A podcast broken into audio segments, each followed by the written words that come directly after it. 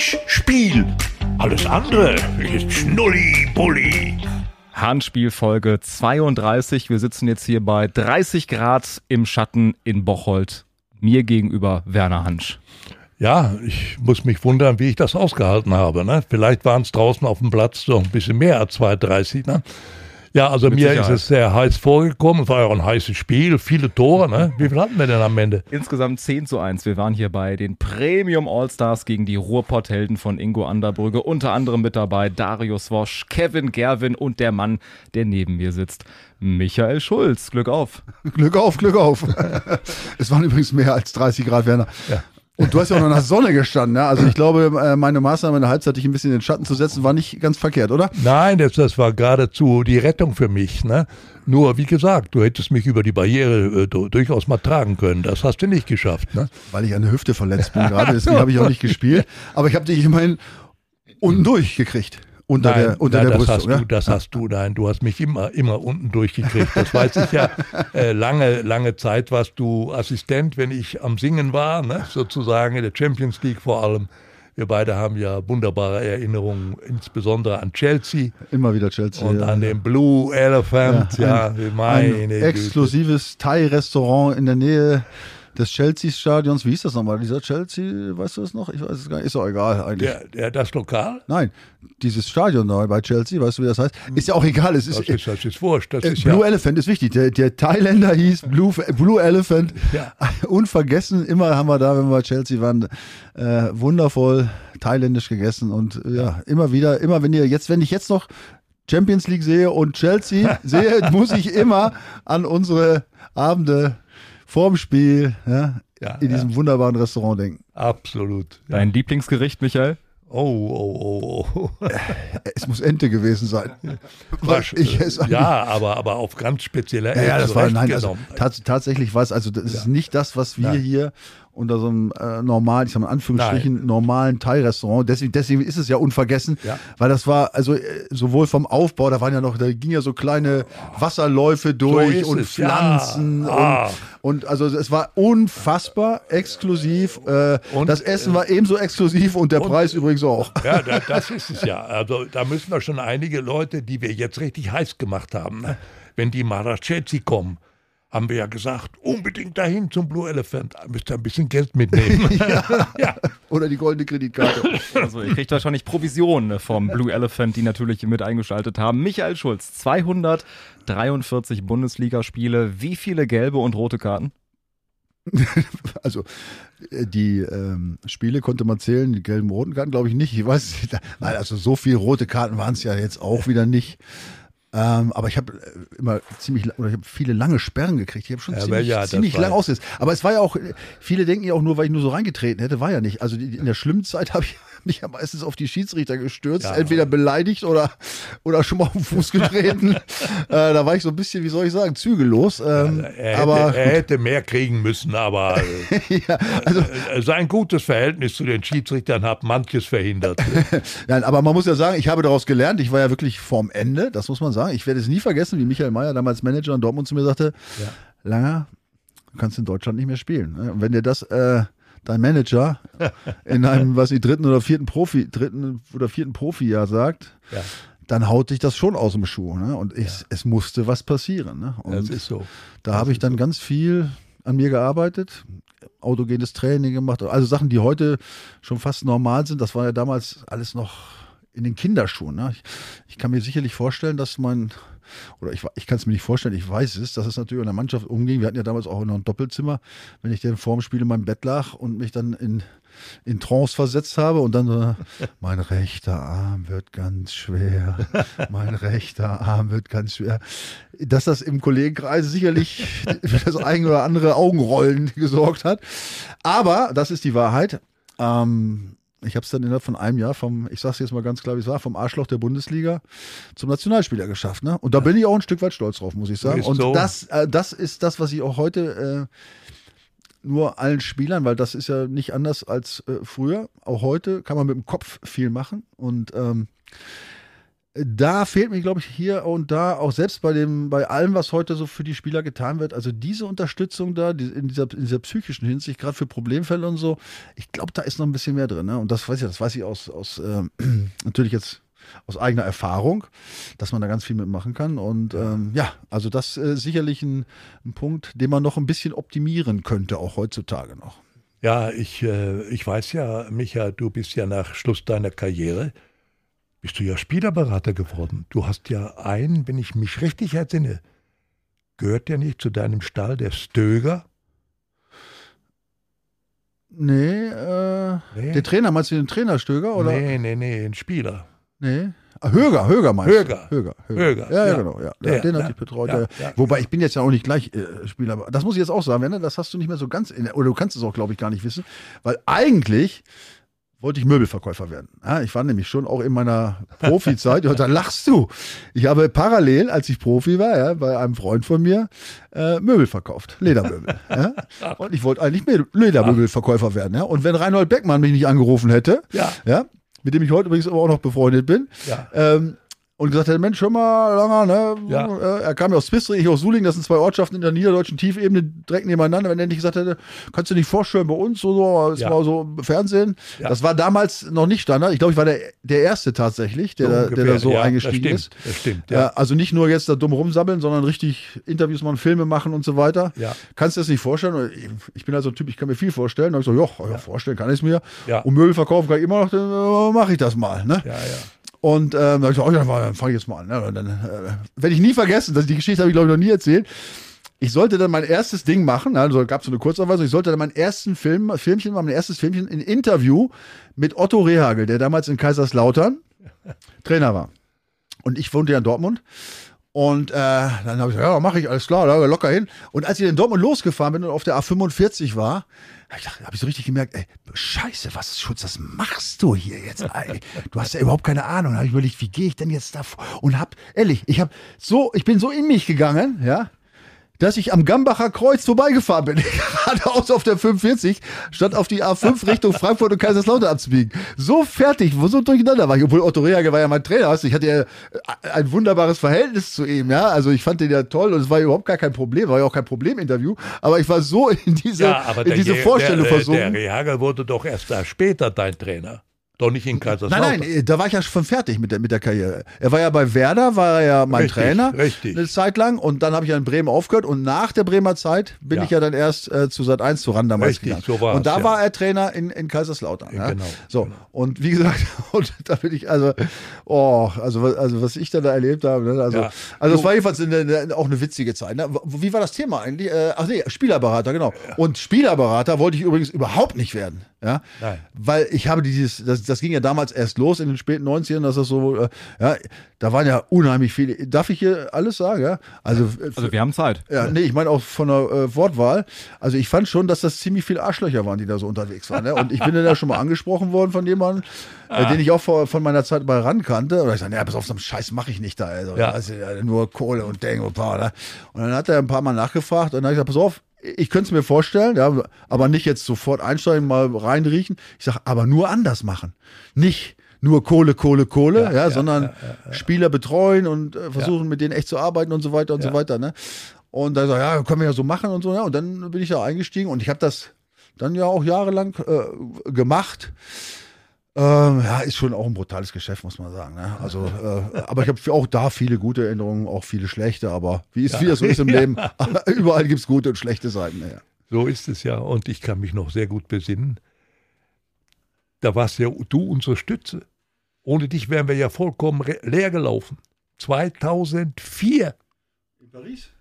Ja, In Paris, ja. ja natürlich. Da war doch, da war doch irgendwas. Ja, ne? Da war doch Europameisterschaft. Ne? Und da war doch äh, der Otto Rehagel nicht ganz unbeteiligt.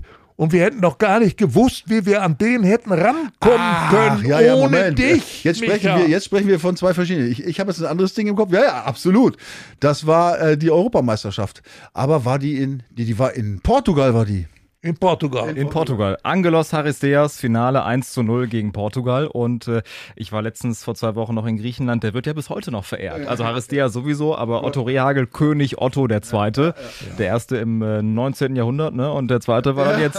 Ja, gut, das war natürlich ein Segen, ne? dass, Ah. äh, dass, äh, dass meine Beziehung zu Ja. Otto auch noch nach der, äh, über die Spielerkarriere hinaus Ja, das war hielt. Und dann hatten wir wichtig. natürlich, Otto sprach ja damals nur unter Protest mit Journalisten, wenn überhaupt, eigentlich hat er mit So niemandem gesprochen. so ist mit es, ja. niemandem hat er eigentlich gesprochen. Ja, ja. Und dann hatten wir dann äh, durch meine Beziehung halt äh, Zugang und haben dann äh, wunder im Hotel wunderbare äh, So Interviews geführt. So war, und weißt du, nach, nach dem Finale? Ja, Da stand ich, äh, da, So wollten, ist da hatten wir uns verabredet, da standen wir vor dem äh, Hotel der Griechen nachts in Portugal. Kannst dir vorstellen, hunderte von Journalisten Ja. warteten jetzt auf die Ja. äh, auf den äh, Euro Europameister, ja, und wollten auch natürlich die deutschen Teams da mit Otto Rehagel was machen. Und äh, die kamen und kamen nicht, ne? Wir standen da alle und äh, nichts, Ja. nichts passierte. Die, vor dem Tor, vor diesem Hotel, das war ein riesiges Hotel in der Stadt mit einer riesigen Mauerumzug. Also ich rede jetzt nicht von 100 oder 200 Meter, sondern ein ganzer Straßenzug war das. Ja. Und also die kamen überhaupt nicht, ne? Und alle warteten und warteten. Und plötzlich tauchte die Mannschaft von innerhalb dieser Ummauerung an, weil die waren nämlich durch irgendeinen Seiten, äh, durch eine Seiteneinfahrt reingekommen. So, jetzt standen wir natürlich da außerhalb vom, vom, äh, von diesem Hotel, außerhalb der Mauer. Und da war natürlich unser geplantes Interview mit Otto Reagel war natürlich für den Arsch, ne? Weil ging ja gar nicht, ne? So, da kannst du auch nicht rein. Da konntest du denen auch da den Sicherheitsleuten alles Ja, Mögliche ja. zeigen. Ich habe den Autogrammkarten von mir gezeigt und Otto Reagel, ne? Interessiert den übrigens einen Scheißdreck. So, was machen? Ja, so, dann habe ich ähm, angerufen. Nee, da habe ich einem, genau, dann habe ich einem so einen Zettel in die Hand gedrückt, ne? Was dann zu tun wäre. So, und dann ist der dann mit dem Zettel los zu Otto Reagel und dann kriegte ich dann die Nachricht, wir sollten uns also vom, vom Acker machen und am, am Hintereingang, also mehrere hundert Meter entfernt, ja, an der Seitenstraße, an so ein Tor stellen, Otto würde hinkommen. Ne? So, dann haben wir beide, dann haben wir gesagt, ja, Leute, pass auf, hat keins weg, die kommen nicht mehr raus zu den Kollegen, ne? Wir hauen ab, ne? Ja. Ja, ja, ja. Dann sind wir in so ein Auto gestiegen mit dem Kamerateam um die Mauer, dann haben wir uns, dann sind wir in so einer Seitenstraße gewesen, werden nie vergessen, stockduster, kein Mensch da, Ja, ja. ganz enge Straßen und dann so ein riesiges Tor und bestimmt fünf, vier, fünf Meter hoch, ne? Also riesig hoch, hohe Mauer. Und dann standen wir da und wer kam nicht? Er, Otto Rehagel, ne? Und dann standen wir da und ja, ja, ja, sind wir richtig, ne? Und dann irgendwann klopft es. Bom, bom, bom. Michael, sind Sie da? Ja. Ich sag, ja, Trainer, ich stehe hier. Ja. Ja, sagt er, das Tor ist abgeschlossen. Ich komme nicht raus. Ja. Ich sag, was machen wir jetzt? Ja, Augenblick mal. Da hört es das Bam, Bam, Boom, Bam, Boom, ne? Dann, dann plötzlich über mir, von der Mauer oben vom Dach, Michael, ich bin hier. ich sag, Trainer, was sollen wir jetzt machen? Ja. Wir müssen das jetzt hier machen. Da haben wir das Kamerateam auf die andere Seite gestellt. Ja, ich stand an der Mauer, hab mit meinen langen, ich bin ja Gott sei Dank fast zwei Meter und mit Arm 3,50 Meter, hab das Mikrofon also 3,50 Meter Höhe gehalten. Kamerateam auf der anderen Seite, ja, um das Gesamtbild reinzukriegen. Und dann habe ich von da das Interview geführt. Legendär, also Legendär. unvergessen. Also, Ja, was, ja, was wir beide erlebt haben in diesen paar Jahren, wo Ja. wir zusammen waren, an Geschichte und was. Ja, das war unge ungeheuerlich. Äh, Ich weiß nicht, wie du das beurteilst. Ich war der Meinung, Otto hätte nach diesem Erfolg eigentlich Schluss machen müssen. Das war nicht mehr zu toppen. Nein, das ist nicht mehr zu toppen, klar. Ja. Aber da ist ja das alte Problem, ne? wer, wer macht schon, wie viele gibt es, die auf dem Höhepunkt sagen, ja, das war jetzt der Höhepunkt und jetzt will ich dieses ganze geile Gefühl nicht mehr. Ne? Das ist so. Das ist ja, aber das liegt ja, Ja. auch in der, in der, Ja. in der Natur des Ja, Menschen. ja. Also ich kenne nicht ganz viele, die nach dem äh, WM-Titel oder ne, nach dem Sieg gesagt Richtig. so, ich beende jetzt meine Karriere oder so. Richtig. Das widerstrebt einfach äh, Ja. letztlich auch diesem, diesem menschlichen Verlangen ne, nach Anerkennung und, Ja. und nach, nach dem Genießen des Erfolgs und Ja. so weiter. Also, ich gebe dir recht, wahrscheinlich wäre es das Beste gewesen, aber ein Vorwurf oder, oder das irgendwie Nein. zu kritisieren, das, das liegt mir also ganz, Nein, das kann man nicht. Das ist schon richtig. Ja, weil, ich, weil ich mich frage, er hat ja danach, sag mal, so ein paar Engagements angenommen, die waren nicht ganz so glücklich, ne? Bei Hertha BSC. So als. Ja, äh, ich meine, wie willst du den Sieg einer ja Europameisterschaft so ist es. ja, mit einem absoluten Underdog so ist es. Wie willst du es noch toppen? E egal, was du gemacht hast. Selbst wenn er mit Hertha Dritter geworden wäre, wäre alles schön gewesen. Ja. Ja, aber äh, was ist das im Vergleich zu der Europameisterschaft? So ist es, Also von daher, ja, im Nachhinein könnte man sagen, ja, war vielleicht, wäre vielleicht besser gewesen. Aber andererseits, es spricht ja kein Mensch mehr. Also ich müsste jetzt direkt nachdenken, was er danach noch gemacht hat.